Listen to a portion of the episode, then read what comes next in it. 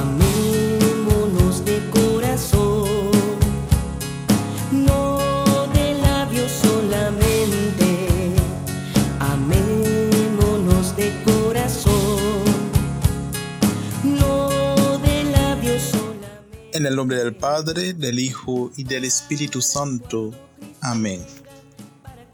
Gracias Señor por este nuevo día, por tu presencia en nuestra vida, en nuestro hogar.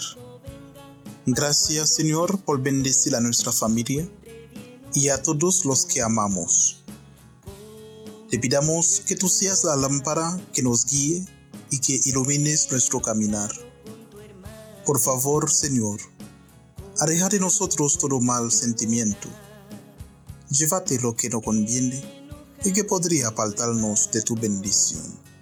Te lo pedimos por Cristo nuestro Señor. Amén. Un cordial saludo a cada uno de ustedes. Yo soy el hermano Pierre Chandgar de los Misioneros Trinitarios desde los Estados Unidos, Alabama, Holy Trinity. Siempre es una bendición de compartir con ustedes el Evangelio. Perdonar al que me ofende.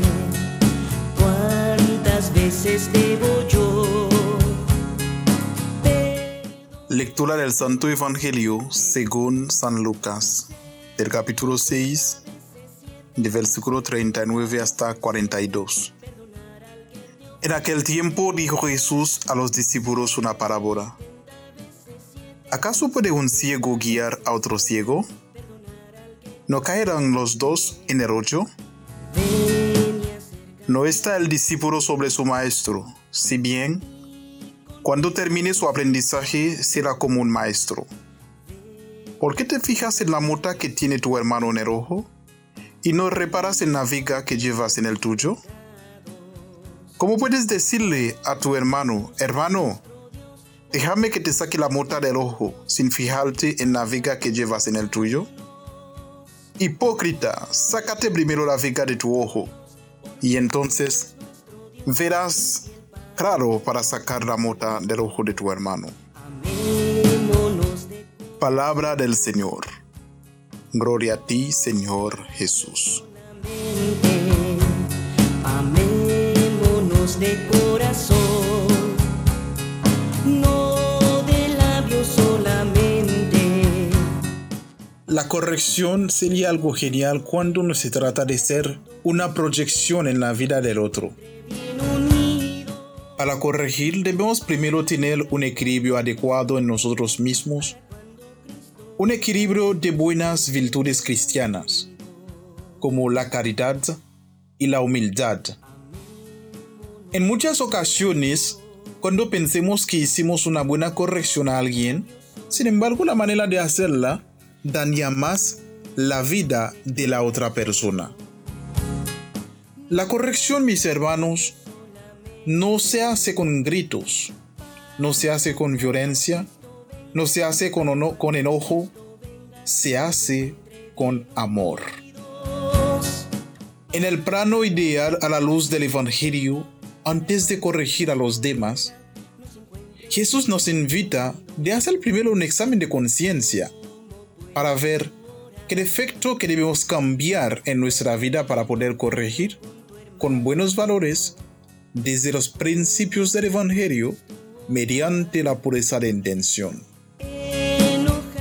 Que nuestra manera de corregir no sea algo dañino, sino que sea algo de una corrección que salva, que fortalece y que hace producir buenos frutos en la vida cotidiana para llevarnos a estar cada vez más de cerca a Jesús. Gloria al Padre y al Hijo y al Espíritu Santo, como era en el principio, ahora y siempre, por los siglos de los siglos. Amén.